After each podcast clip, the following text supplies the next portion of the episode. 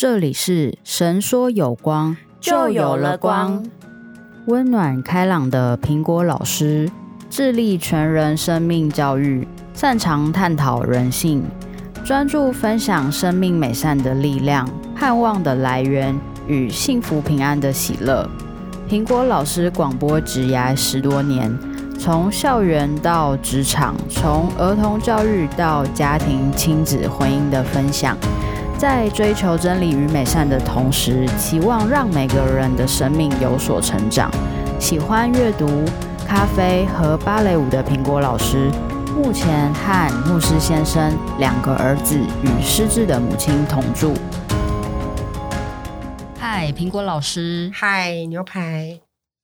这牛排觉得很兴奋，因为你知道，这个前阵子大家要吃牛排的机会并不是很多哎。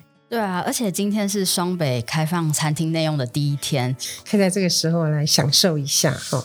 享受什么呢？不只是吃吧。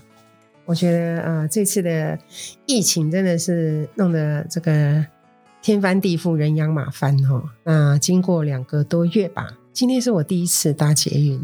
那这段时间呢，我不知道呃，除了这个疫情之外啊，你有没有觉得很兴奋的？最近大家都在看电视呢。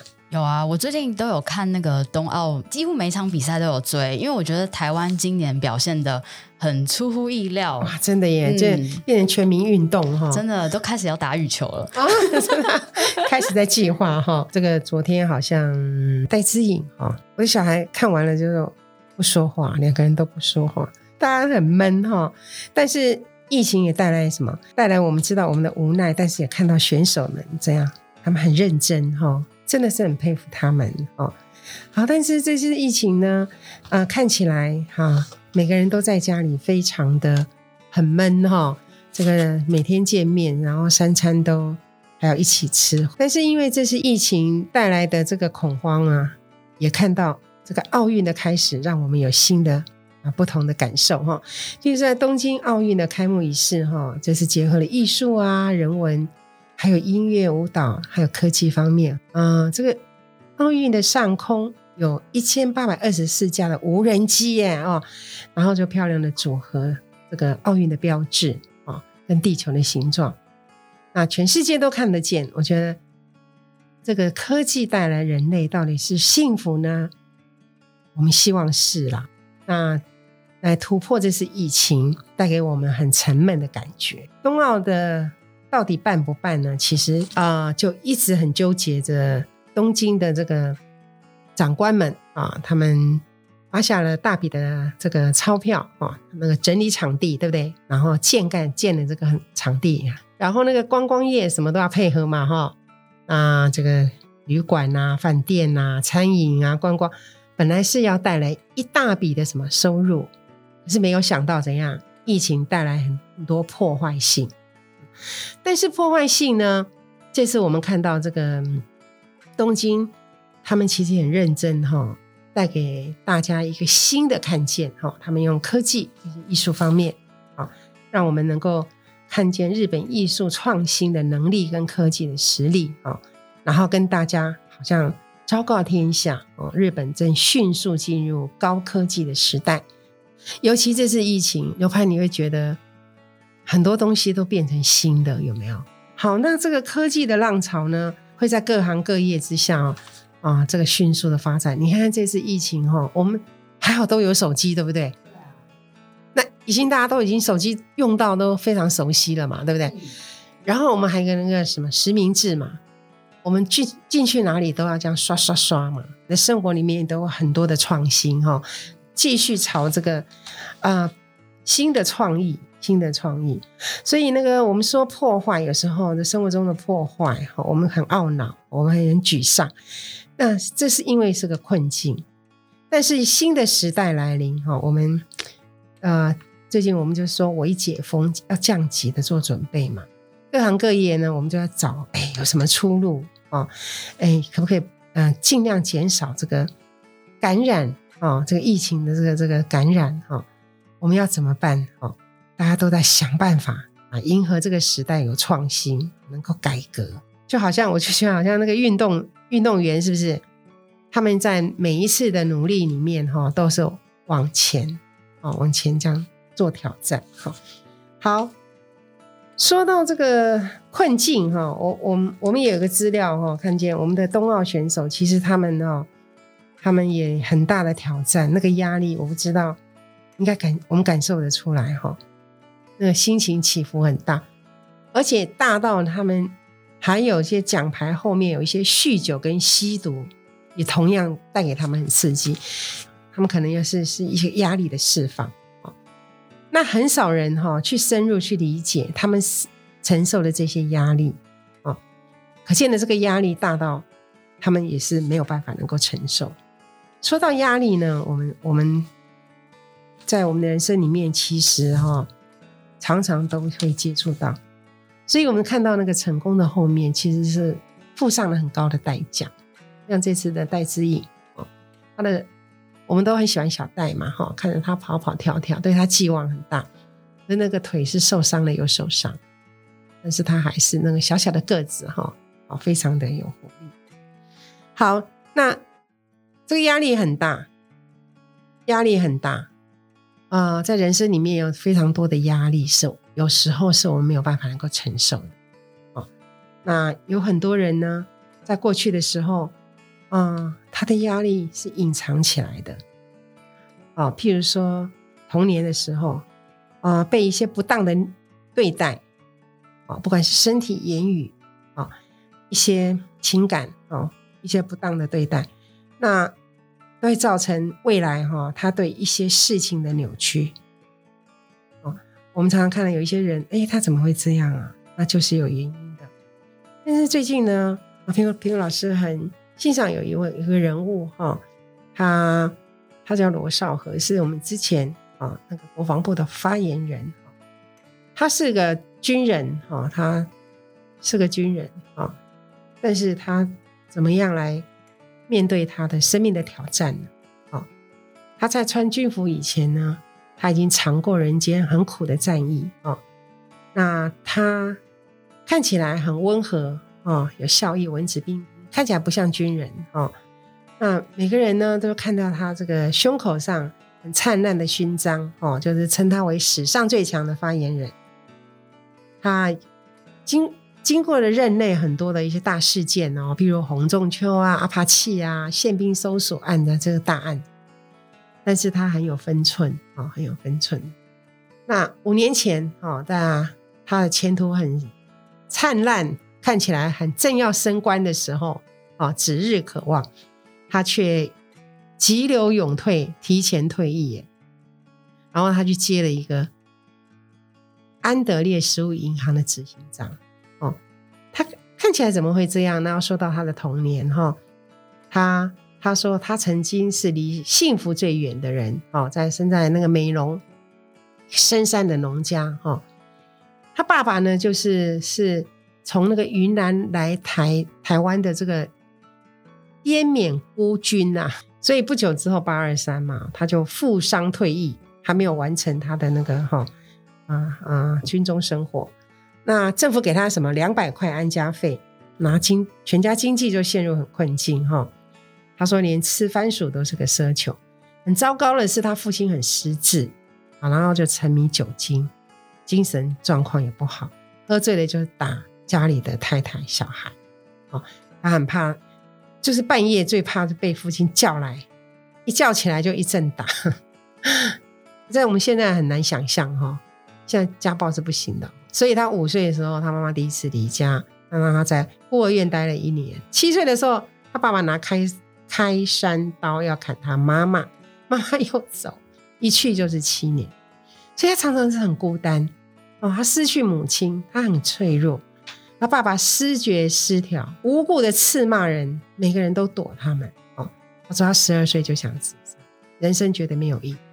好，他高中毕业以后，他没能考上国立大学，付不起这个私立学校的，所以他就是进进入军中哦。但军中也不好走了哦。他说他在军中也经经历了很多的啊什么一些难处啊，因为他非常的啊不知道会不知道怎么办，也不会不敢拍马屁哦，所以他每天哦，他他说他有一次被烈阳晒到这个发软的，站在柏油路上，然后他鼻子发炎啊，那都是流血鲜血，那他他想要退学，可是要赔，你知道那个军校要赔钱嘛，那他赔不用，你不用来花钱，他赔，所以在这个军中他他。居然第一次，他说他吃到那个白米饭，他觉得他很幸福。第一次，好就这样子一直一直来，他这个在军中的表现都非常的稳，然后长官都很喜欢他。慢慢被肯定的时候，那他就是很认真哈，就是做发言人。他二十四小时都会接媒体的电话，哦，那晚上 call in 什么，就是直接打去问他，他也很很好的替国军做宣传，啊，然后这个非常认真啊。啊，最后呢，他要想到为什么他爸爸最后过世了？哦，他是大肠癌的末期，要开刀了时候，他有没有原谅他爸爸？他说他爸爸被推进去，从手术室推出来的恢复室的时候，他有一个念头改变他的一生。他说：“如果我爸爸能够选择，他当然不会选择一个酗酒的人。”也不会做一个家暴的人，跟精神有问题的人，这不是他愿意的。所以因为这样怜悯的心啊，他每天晚上祷告，他说他要用他的十年换爸爸的十年的健康哈。那所以他很多一年后他爸爸过世啊，他说很遗憾爸爸没有看到他升将军，但是没有关系，这个爸爸走后呢，慢慢呢，他真的是很认真哈，他觉得他。他就慢慢的啊平步，就是慢慢的升官哈。那他能够了解那个痛苦的人，所以他最后呢，我们刚刚节目前面都说，他最后他离开，他本来要优渥的退役哈，他没有，他提前退役，他他觉得要去啊帮助苦度过这些苦难的人啊，他知道那个力量，他他在军中受到这个训练，很多人帮助他。啊，他愿意当这个力量去帮助别人，所以一五年他妈妈过世之前，啊，他就问他说：“你会不会恨恨妈妈？”那他就跟他妈妈说：“他说我知道你生命受了威胁，被爸爸威胁，所以你也是不得已离开我的。”我觉得，他到最后他能够释放的是他心中的最亲的父母。他让他的一生里面不带着那个负担哦，跟后悔，他能够得到很大的解脱释放。我是说罗少和将军哈，那他说他妈妈过世一年后，他提了五次能够辞呈了，他希望长官答应他哦，但是都没有嘛。第五次长官就是，所以他用他的军中的经验啊。那去组织一个年轻、能够、能够有能力、能够大展身手、能够回馈这个社会的这个啊，食物银行哦啊，他加加入了这已经四年。那食物银行呢，我们要说，他就是配送食物箱到弱势家庭哦。那他接这个执行长，他坚持这箱子里面放的满满的，而且不是有东西每个都放。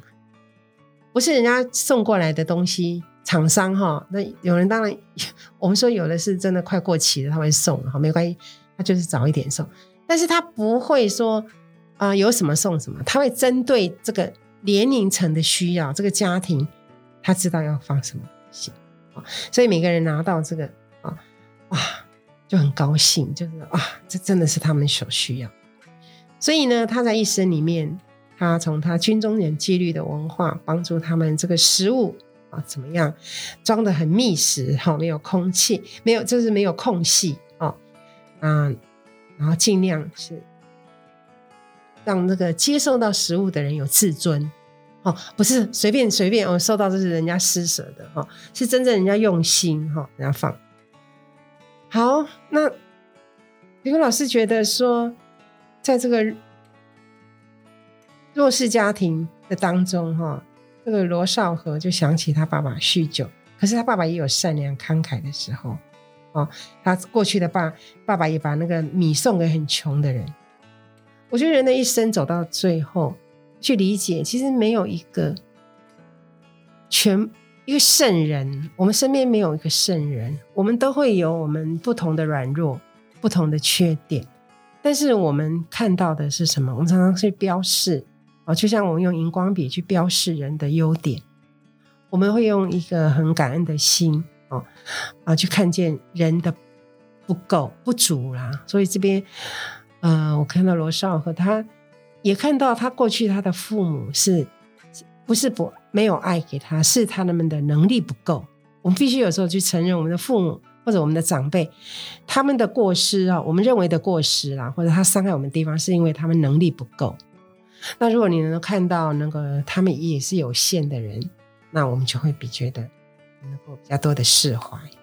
所以，所以这个他用这个做义工，能够圆了他啊，这个过去他的伤痛，然后把他的力量放在能够帮助别人的地方。就是其实应该说每个人。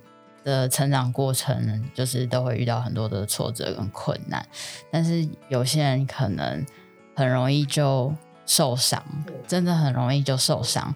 那尤其就受伤的人，他们心是很脆弱，是没有办法可能靠自己的力量去重新站起来。那这时候我们就是需要借助很多朋友啊、家人的力量来去扶持。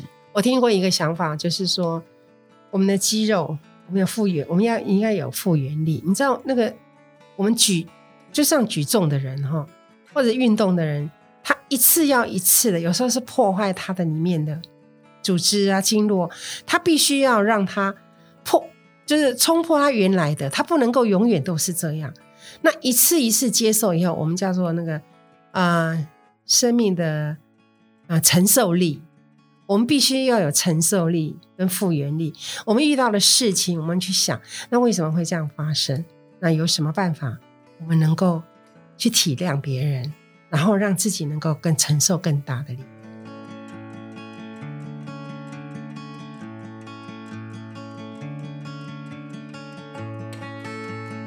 嗨，我是苹果老师，我很高兴哦，我们可以一起聊天哦，然后一起分享。一起发现这个世界的美好。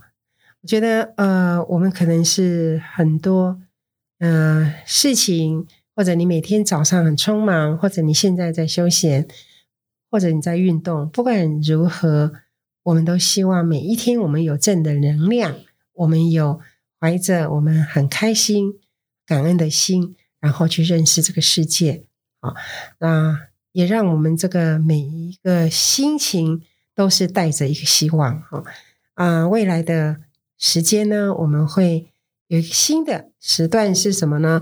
就是我们要来说故事啊！我们从很多我们的身边的事情、人物比较特别的，我们要来看看，在那个我们的这世界上有一本书哈啊！有人建议用圣经，圣经的故事，有人说啊，好像听过，又好像都不是清楚。但是我们会慢慢一集一集呢，发现这圣经里面其实里面还有很多我们人生我们没有想过的议题，我们也可以来思想看看。可是生命中的啊，我们所面对的问题，其实会在毕业后跟我们息息相关。我们也盼望呢，你们得到大家能够一起来学习，一起成长，然后一起享受这个美好的世界。欢迎你加入我们的行列。